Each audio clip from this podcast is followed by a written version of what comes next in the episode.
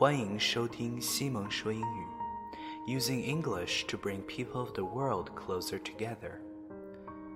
常待在一个地方，我们会以为身边的就是整个世界，我们的世界会变得越来越小。这里，Simon 用英语为你打开另一个世界。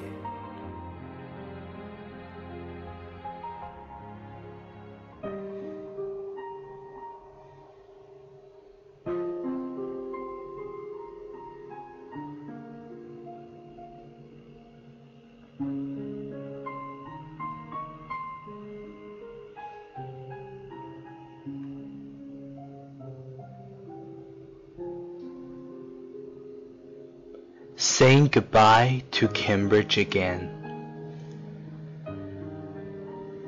Very quietly I take my leave, as quietly as I came here.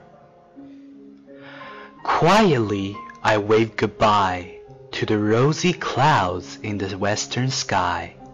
The golden willows by the riverside our young brides in the setting sun. Their reflections on the shimmering waves always linger in the depth of my heart. The floating heart growing in the sludge sways leisurely under the water in the gentle waves of Cambridge. I would be a water plant that pull under the shade of elm trees holds not water but the rainbow from the sky shattered to pieces among the duckweeds. Is the sediment of a rainbow-like dream? To seek a dream? Just to pull a boat upstream? To where the green grass is more verdant? Or to have the boat fully loaded with starlight and sing aloud in the splendor of starlight? But I cannot sing aloud. Quietness is my farewell music.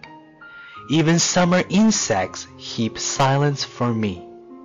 Silent is Cambridge tonight. Very quietly I take my leave, as quietly as I came here.